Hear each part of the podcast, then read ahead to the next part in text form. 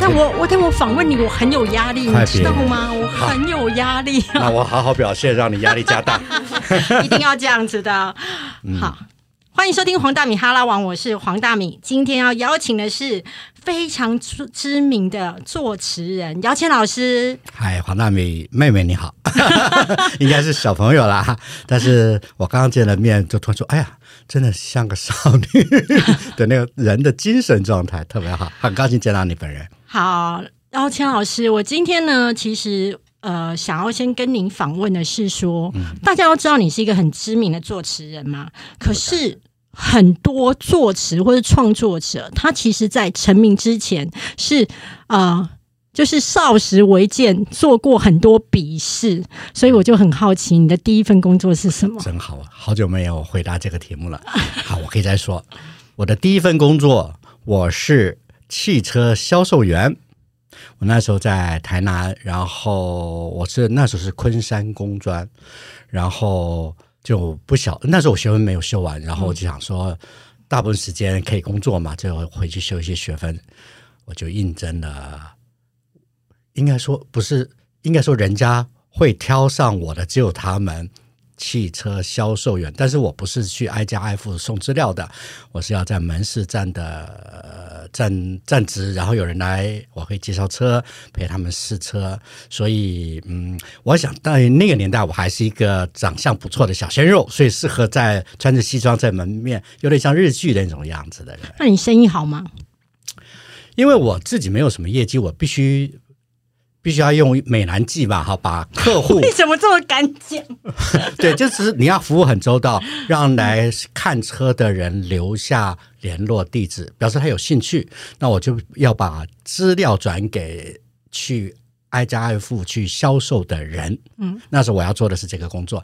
那所以有时候当然也好，有时候不好，但是业绩不算我多少，我就领固定薪水，偶尔是。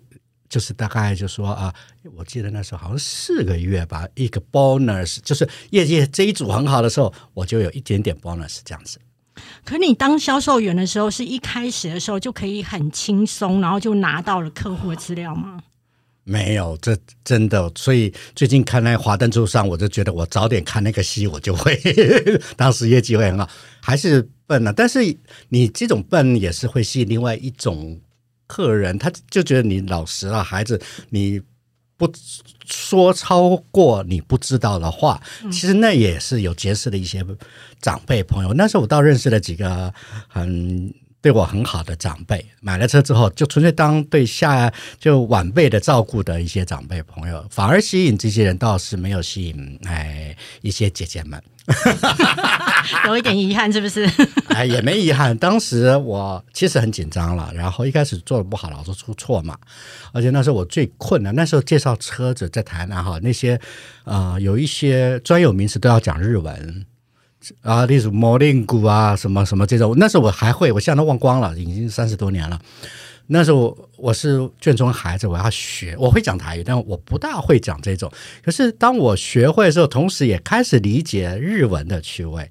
然后真的像我到现在马上浮出来说，对我好的客人里面有一个买了车之后，然后他很喜欢养狗。他们说日本教育老先生老太太儿女都不在了，都出国了，然后他们就养一种，他们很喜欢比赛狗，就吉娃娃。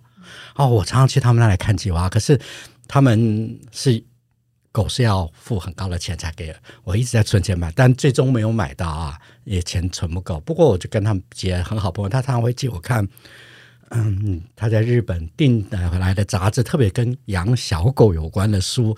那我偶尔就去探望他们，他们就会跟一个两三个小时就跟我一直聊天，然后到那种那个那个茶给我喝，这样的特别好。那时候几岁？二十一。二十一岁，二十一二，我待了两年，这是我第一份工作。你你待了两年，其实以现在来看，其实那你稳定性很高哎。我一直都是因为在我们要大纲里面关于稳定性这个问题，真的我我都没有特别想。我后来做唱片做了，即使就是真的在管理到大概二十多年，我前后大概只有三家公司，第一家待了。点将待了快要十年，所以那时候张清芳不是说十年要出个演唱会吗？我就那时候十年到我就离开，我正好进了 Sony，我还说哎呀，嗯，歌星可以出十年演唱会，那我干十年可以做一个 party 吧？我还开这个玩笑过。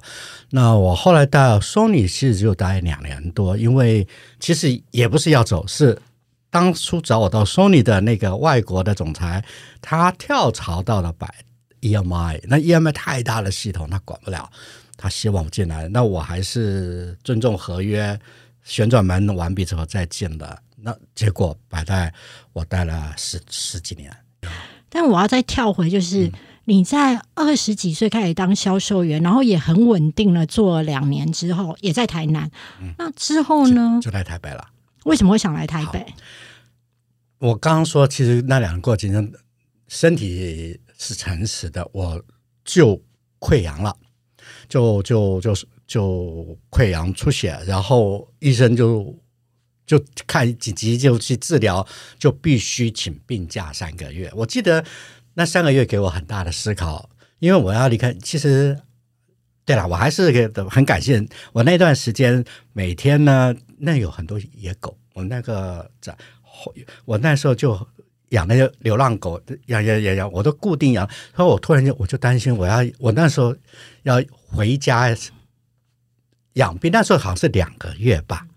我还特别难过，我在喂最后一餐的时候，我还在掉着眼泪。我说：“糟糕，那以后谁喂？”我还我跟同事说，我就是各种。可是我刚说这段话，就是说我其实是一个浪漫主义者，所以那时候其实工作压力到溃疡，我自己都不觉得是个苦事，只是说啊，我生病了，呃，我要回家看，天天看我妈脸色。然后呢，这些狗谁养？我就只有烦恼这些事情。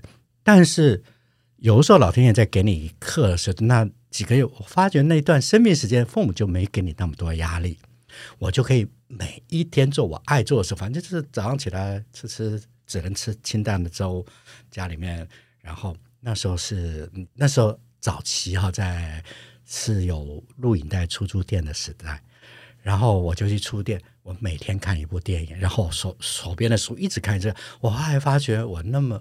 从小到大都那么喜欢，只是那时候傻傻毕业的时候应该找个一个可能未来有好稳定的工作而去了汽车厂当销售员，然后然后忘记了曾经以为的就是你可以跟你喜欢的东西放在你的生活里面，我以为那就是我的消遣的部分，所以那时候我突然觉得，但是我记得我。在第二个月的时候，我就开始写履历表，我就决定不回去跟汽车公司说我不回去了。然后我在写履历表，我发现我才意识到，所有的我那时候应征出版社、啊啊唱片公司、电影公司，没有一家在台南，全部在台北。我才知道说，我可能要离开台南了。而在我离开台南一个宣誓，就是病养好的时候，我一个人南横徒步。之，然后过来到台北，然后看一下台北，然后再坐火车回到啊，我是没有，我是到到了花莲才搭火车，我呃台东，然后搭了一段车到了花莲，然后再坐火车坐火车到台北，说在台北待了一天，就说哦，这是我要来的城市，因为我想要的工作，我觉得理想性的工作都在这个城市，我还跟自己宣誓了一下，然后回台南跟我妈妈收拾行李，我父母也支持我。然后一开始就住我父亲的朋友家，住了半年。我很好奇，当时你在当汽车销售员的时候，薪水多少啊？五千吧，四五千块吧。当时那样的四五千块是还不错。而且在台南，我我都不愿意住他们宿舍，我还。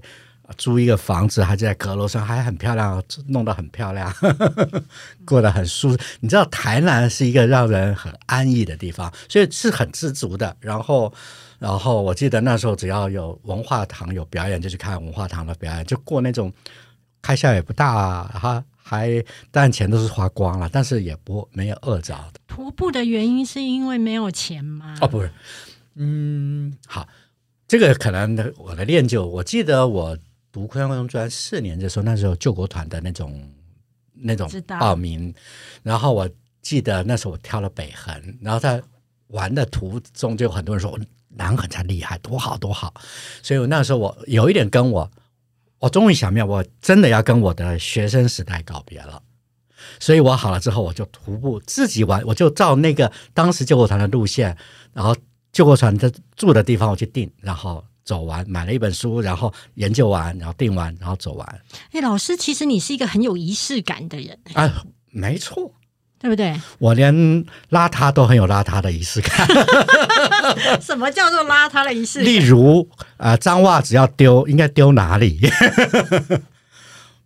就是有一个脏袜脏袜子的区域，也不能就是说，还是你丢之前会就是爱伤它？不是我们这种啊，这讲会不会有害形象？不会，不会啊，没差啦。例如哈，以前我们常开，以前我跟余余生进是同事的时候，我最最常嘲笑说，余生进然后只要一回家，他沿路的路线你就知道，因为你会看到一只袜子、一只鞋、一只袜子、一条运动裤，再来 T 恤在那里，然后你再来看就穿着最简单的打赤膊在那，他是一路走一路拖，然后他家里面就会伺候他帮他收拾嘛，嗯，所以我就觉得我我我虽然也是邋遢，但我绝对不能那么邋遢。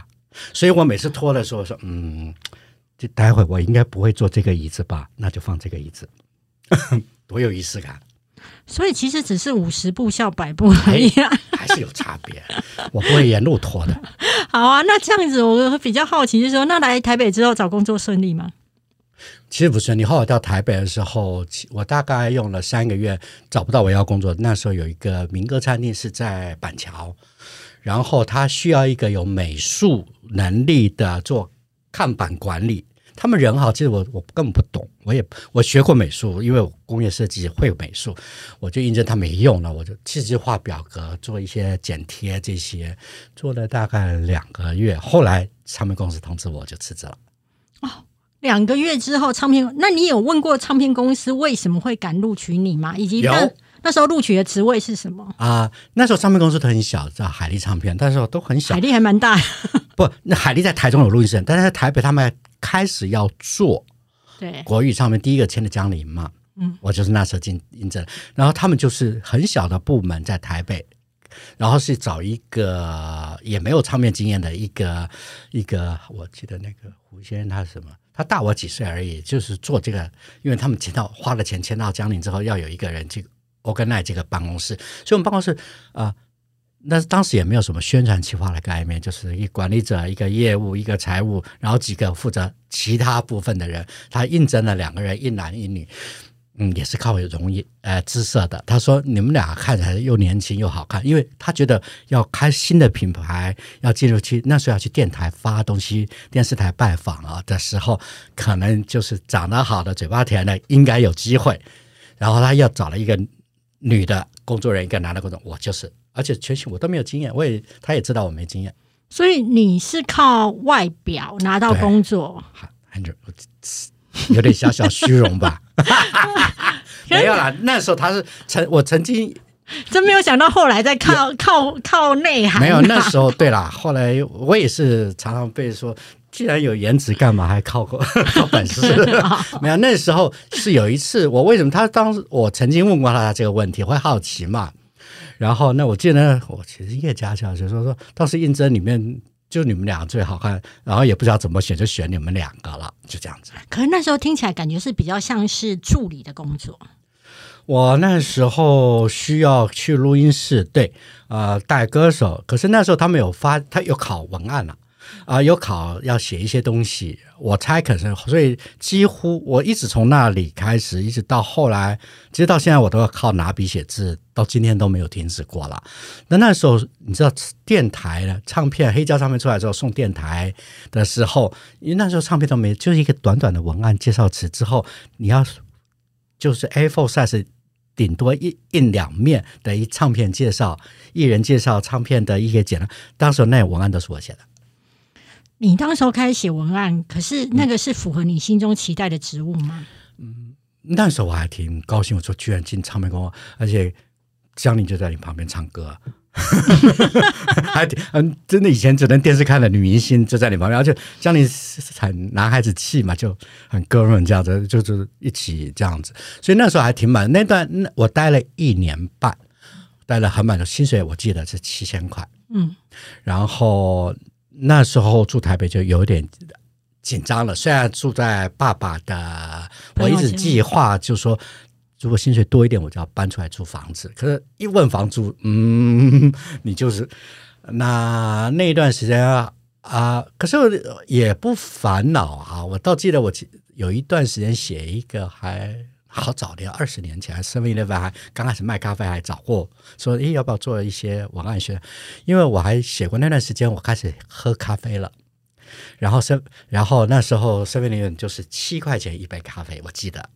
所以喝咖啡对一个南部小孩而言是一个很洋派的事，不一个仪式。我每次进办公室前就有 Seven Eleven，然后他那里居然有卖咖啡，而且是现煮的咖啡。嗯，然后而且那时候卖不动嘛，就是他煮一楼大概只有卖我这杯，因为再煮个二十分钟就焦掉了嘛，哈，焦或者然后几乎就是每次我去他他们看到就就注意我买就走。哎，我到七块还是十块完，后来涨到十五块。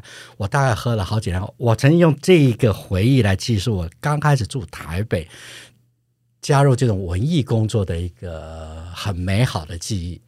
可是那时候在台南的你，其实是呃上台北的时候是期待自己开始做拿笔的工作了。对，就是跟我们那时候是这样的，就是我在生病在家，我发觉。一定要跟文字有关系，是出版社杂志。因为那时候皇冠很多杂志，我的电影文学杂志，然后呃，要不是就电影，我很迷电影，几乎一天看一部电影。然后音乐，那我音乐是从少年就开始在听到大学的时候，卡带无数这样子，就这个跟这三个产业有关。我是以产业来思考，我也我我的文字能力是我进了行业。被别人发现的，人家告诉我，我常常是被动的被告诉哦，你这个还不错哦，真的啊，就好像我原来也有颜值，也是别人告诉我的。我真的，我记得那时候有一群女记者，然后那时候还要做宣传工作，然后反正他们就知道，就知道说你就派姚天过去，然后我都觉得应该是不懂了，不知道。后来人家说。你就是会笑啊！你笑起来很可爱，好欺负啊！那这么有颜值，怎么不能够自己唱呢？我从来没有的，我即使到今天，我都觉得很多偶像都有颜值都不会唱啊！哎，我是跟你开玩笑，颜值大家看就是没有我，我就是长相还可以啦，在幕后，但是那时候大概也是气质或者我记得那群女记者就说你傻傻，而且后来但后来见。熟了，我开始当管理者啊，等等这些，就说真的没想到，当时我们都觉得你就是好好说话啊，笑眯眯的这样讲讲什么都会回，嗯，好啊，嗯，一副很好说话样子。但没想到你是个笑面虎。后来我在做管理的时候，他们就觉得我是原来你是个笑面虎，都是笑什么都可以。其实你才是最厉害那个老大。好，在成为笑面虎之前呢。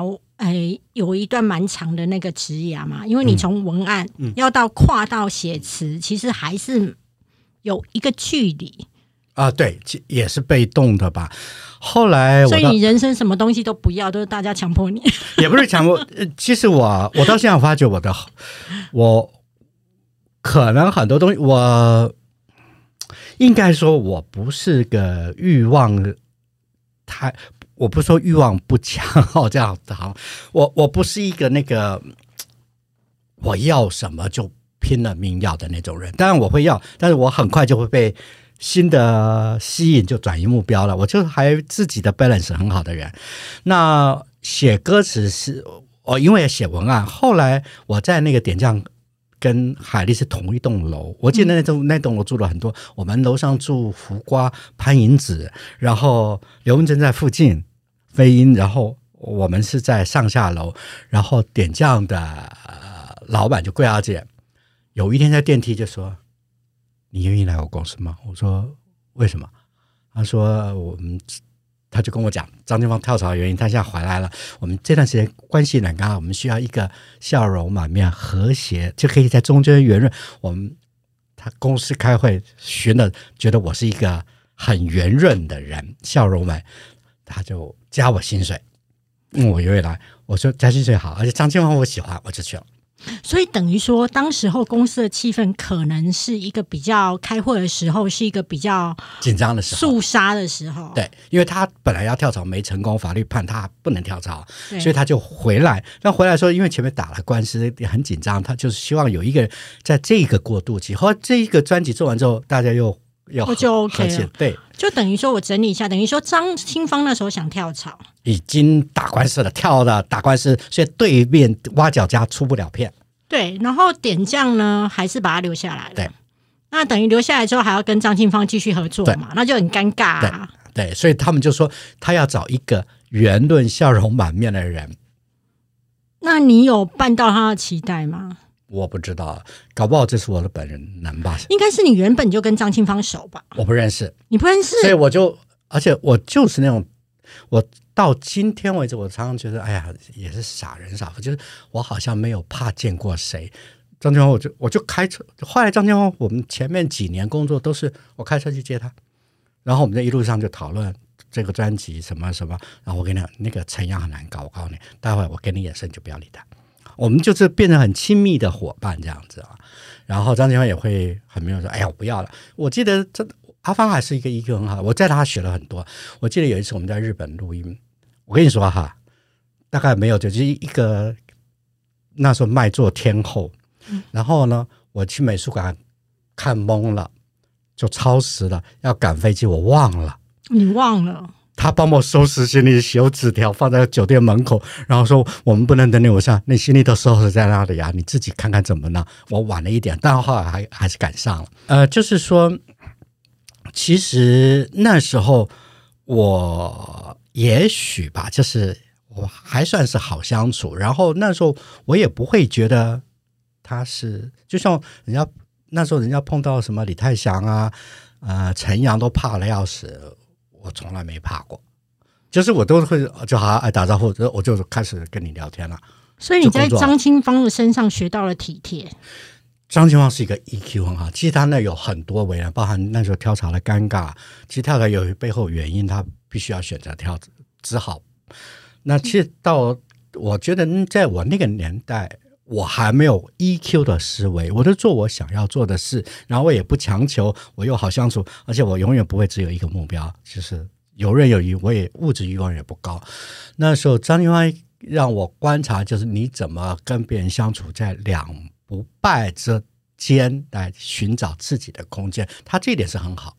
呃，嗯，我如果说入世比较深刻，有一些人是，但桂瑶姐是，就是，她就常常就说啊。就是这姚谦啊，就挺聪明，但就是胸无大志，永远是每次都他逼我下一个阶段，你不要我说就就说你不要去不要去外面，不要去宣传，以后宣传别人个我说那我干嘛？那你他就是问我说你喜欢写文案啊、管理宣传、录音室，我通通要做嘛。如果你挑一个，我说我要去录音室，好，制作部交给你。那时候公司变大，那时候我们开始蔡琴、将将会那时候都开始要陆陆前进来，已经十几个都是一线歌手，说必须要分工了。然后你不能所有艺人都你做，那那你只能所有艺人音乐你要参与，但是你要负责几个艺人这样子。当时他就一步一步把我推往前的。其实我我还是我运气这样，我记得我刚写完歌。然后排行榜就上去了，哎，张海燕在节目哦，这个新写词人叫姚谦，他就会说我名字，我都说哇，张海燕会讲我的名字啊，因为以前在摄影棚就有见过嘛，那时候我还需要带宣传的时候，张海燕人特别好，然后没想到当他的排行榜什么时候，哎，看到是我名他就读出来，我就一直得到这些人的支持帮助吧。第一个写到词的工作是个意外，完全。江淑娜拍《戏说乾隆》的时候，她在大陆拍了半年，然后回台北，只有七天要录一个专辑。我之前就赶快把歌弄，那时候已经管制作部了，而我我跟他的时候知道他的音乐范围，然后定义好，他想好了，制作也找好了，他回来就录音，乖乖录音了。结果出一个纰漏，就是到时候有一首很重要歌是童安格写的曲，然后我定应该要找。当时最红的写词人啊，陈嘉丽，他没交稿，我就拖到最后一天，快要到最后一天，我完了。那也是桂小姐说：“那你写呗。”因为我都已经要怎么形容这个专辑的，我那时候开始在写。那你就想想看吧，我就真的一个晚上写，后来就用。我第一次是这样子出来的。所以作词人其实是很容易突然就是没交稿的。那时那时候他们老师可难伺候了。